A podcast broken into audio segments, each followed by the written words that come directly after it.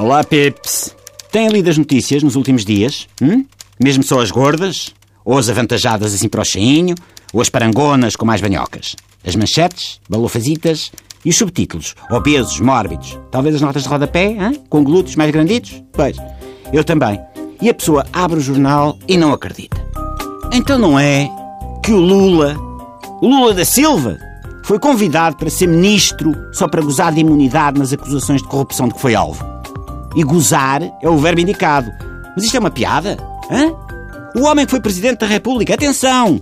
Foge para um país sem acordo de extradição com o Brasil e esse país, por acaso, é o próprio governo brasileiro.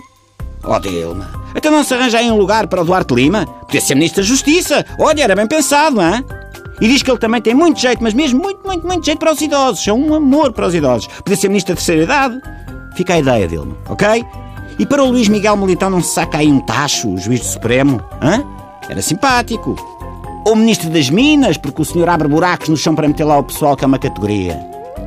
Já sei o que é que estão a pensar. Ah, Miguel, e tal, mas isso é no Brasil, porque cá nós em Portugal não temos desses cambalachos e não sei quê. Mas claro que não. Não, não, não, não, não. Não temos gente que foi escapando ao tribunal porque é conselheira de Estado, ou gente que só é detida depois de deixar os cargos políticos, ou nos clubes de futebol. Nem sequer temos gestões fraudulentas que enterram bancos e empresas e ninguém vai preso. O Manuel Palito podia ter-se lembrado de ser Ministro da Administração Interna, a esta hora estava safo. E há aquele indivíduo muito jeitoso que está livre para ser Governador do Banco de Portugal. Como é que ele se chama o homem? Oliveira Costa. É isso. O Jornal de Angola fez um elogio rasgadíssimo à inteligência e lucidez do Paulo Portas e ao mesmo tempo critica a tendência para a judialização das relações entre Lisboa e Luanda e desanca no Pedro Mexia, o Conselho para a Cultura do Presidente da República Portuguesa, que, passa a citar, destilava nas televisões a sua arrogância neonazi contra Angola. Fim de citação. Então, quer dizer, o Mexia era neonazi e ninguém me avisou? É, parecia tão bom rapaz. Por acaso, agora que falamos nisso, eu até me lembro de ouvir dizer no governo Sombra que assim que pudesse invadia a Polónia. E o Mexia, num certo ângulo e sob uma certa luz, até dá ars de Marine Le Pen. O gajo diz que lê muito e não sei quê, mas só deve ter lido Mein Kampf e os painéis com preços de combustível.